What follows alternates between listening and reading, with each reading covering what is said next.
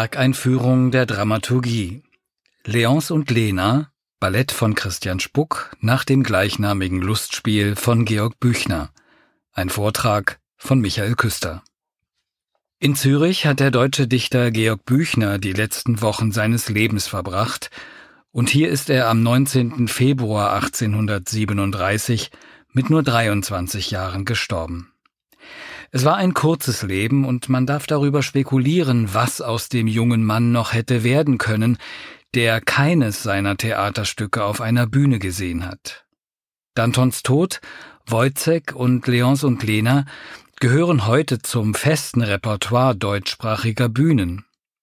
Was an Büchners Texten fasziniert, ist ihre zeitlos anmutende Aktualität, seine bilderreiche und witzige Sprache und sein scharfer Blick auf die soziale Realität.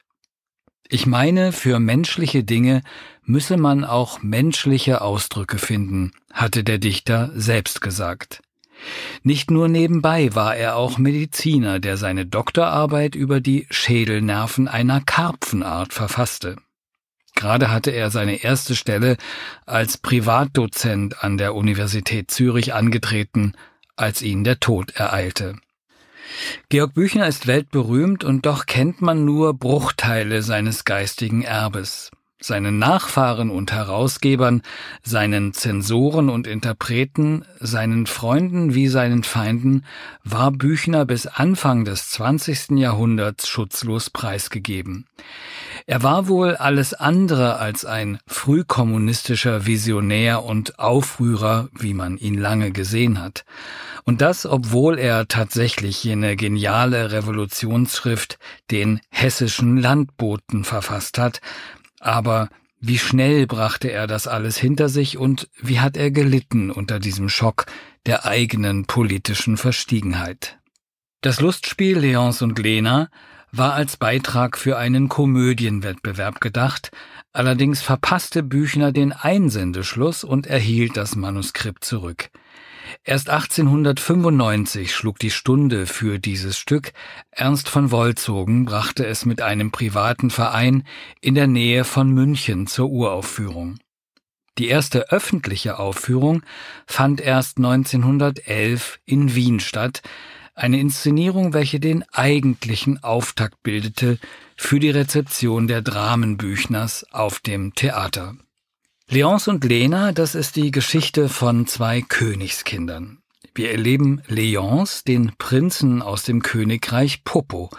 Dort regiert bislang König Peter, doch der ist des Regierens müde und man drängt Leonce zur Heirat mit der Prinzessin Lena aus dem Königreich Pippi. Beide sind von den Hochzeitsplänen, die ihre Eltern für sie geschmiedet haben, nicht sonderlich begeistert. Leonce ist gelangweilt von seinem Dasein. Nicht einmal seine Mätresse Rosetta vermag ihn aus seiner Lethargie herauszureißen. Rosetta verkörpert für ihn die Langeweile. Auf ihre Frage, so liebst du mich aus Langeweile, antwortet er, nein, ich habe Langeweile, weil ich dich liebe, aber ich liebe meine Langeweile wie dich. Ihr seid eins. Langeweile, das war für Georg Büchner das Charakteristikum der Gesellschaft im 19. Jahrhundert. Anfang 1836, als er eben mit der Niederschrift des Lustspiels begonnen hatte, schrieb er an seinen Freund Gutzko, ich glaube, man muss die abgelebte moderne Gesellschaft zum Teufel gehen lassen. Zu was soll ein Ding wie diese zwischen Himmel und Erde herumlaufen? Das ganze Leben besteht nur in Versuchen, die entsetzlichste Langeweile zu vertreiben. Sie mag aussterben, das ist das einzig Neue, was sie noch erleben kann. Leonce, gelangweilt vom Hof und seiner Mätresse Rosetta, unterhaltsamer sind da die anzüglichen und rüpelhaften Späße von Valerio, der taucht sozusagen aus dem Nichts auf. Er ist eine Art Narr, sehr bodenständig, den sinnlichen Genüssen zugetan, immer witzig, niemals ernsthaft. Ihm geht es um Geld und gute Hosen, um Rindfleisch und Wein, und er überzeugt Leonce, dass der beste Weg, sich den Heiratsplänen seines Vaters zu entziehen, wohl die Flucht nach Italien sei. Dann gibt's Prinzessin Lena aus dem Reiche Pippi und sie hat natürlich auch ihren eigenen Kopf. Keineswegs will sie einen ihr unbekannten Mann heiraten und auch sie flieht gemeinsam mit ihrer Gouvernante in eine wie auch immer geartete Zukunft. Man ahnt es bereits, unterwegs begegnen sich die beiden und verlieben sich, nichts von ihrer wahren Identität ahnend. Auf Schloss Popo ist man indessen in Erwartung des fürstlichen Hochzeitspaars zusammengekommen. Der König und sein Hofstaat ergehen sich in Hochzeitsvorbereitungen und müssen dann aber konsterniert feststellen, dass der Erbprinz und dessen zukünftige Gemahlin offenbar verschwunden sind. Aber Glück im Unglück, an der Landesgrenze tauchen vier Automaten auf, und in dieser Kostümierung verbergen sich natürlich Leonce und Lena sowie Valerio und die Gouvernante. Automaten allerdings nicht in dem Sinne, wie wir sie heute kennen, sondern das waren mechanische Puppen, für die man sich im 19. Jahrhundert über die Maßen begeisterte der Automat als Sinnbild der aufklärerischen Idee vom perfekten Menschen.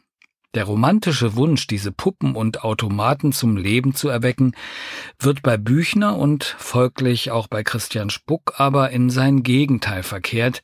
Die Menschen werden zu Automaten und sind somit fremd steuerbar. Man macht also aus der Not eine Tugend. König Peter beschließt, eine Stellvertreterhochzeit durchzuführen. Er verheiratet die beiden Automaten miteinander und natürlich ist die Verwunderung groß, als dann die Masken fallen und man erkennt, dass das falsche Paar ja eigentlich das ist, das man eh füreinander vorgesehen hatte. Leonce und Lena müssen erkennen, dass sie ihrem vorgezeichneten Weg trotz aller Widerstände nicht entfliehen konnten. Die politische Zweckheirat hat stattgefunden, der vermählte Prinz wird König werden, so wie es die Staatsräson vorgesehen hat.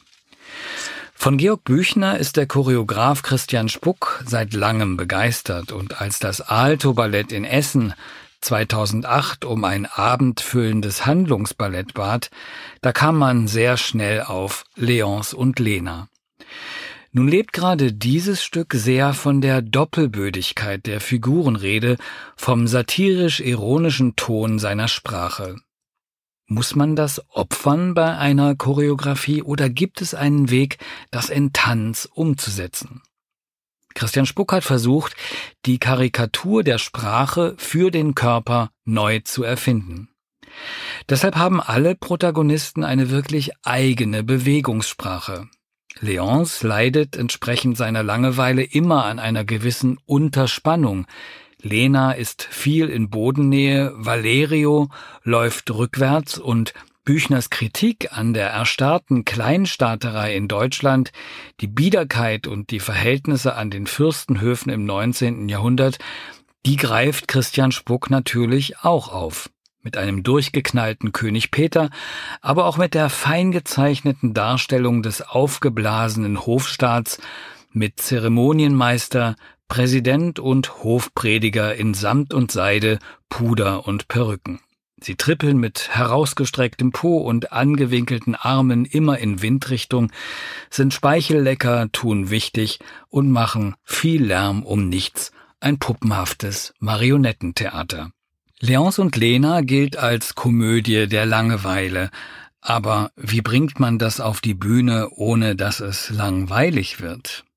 Neben der individuellen Bewegungssprache für die Protagonisten gelingt das über die Musikauswahl, wobei sich die Stücke durch ein wahnsinniges Tempo auszeichnen, so wie man ja auch bei Büchners Stück den Eindruck hat, dass man sich in sieben Meilenstiefeln durch Raum und Zeit bewegt. Das sind zunächst einmal Walzer und Polkas aus der Strauß-Dynastie, aber damit das Ganze kein Wiener Neujahrskonzert wird, wird das Ganze immer wieder unterbrochen durch zeitgenössische Kompositionen von Bernd Alois Zimmermann und Alfred Schnittke. Die sorgen dann auch für bedrohliche Untertöne, wie auch elektronische Musik des Stuttgarter Komponisten Martin Donner.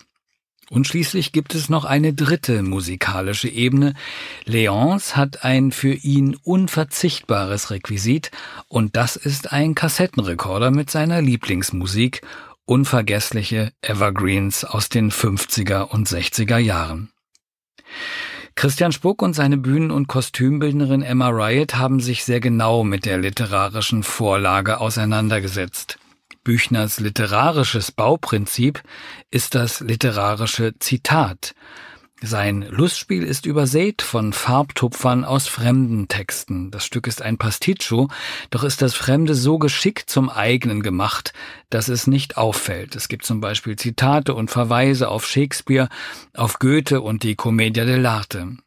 Christian Spuck hat sich an dieser Zitattechnik orientiert und nicht nur musikalische, sondern auch choreografische, Bühnen- und kostümbildnerische Zitate eingestreut. Und dank der Drehbühne wird diese Reise durch Raum und Zeit zu einem bunten Bilderreigen von Orten und Figuren, der einen Bogen schlägt vom Automatenkult des 19. Jahrhunderts über das Märchenhafte der Romantik bis hin zum fatalistischen Weltbild des Georg Büchner. An ein Happy End möchte man nicht glauben und auch Christian Spuck tut das nicht. Wenn sich ganz am Schluss alle Beteiligten zum Gruppenbild versammeln, dann ist klar, mag sich das rechte Paar auch gefunden haben, an der provinziellen Kleinstaaterei im Reiche Popo wird sich nichts ändern. Schon klopft die Langeweile wieder an die Tür. Leonce und Lena, ein Vortrag von Michael Küster.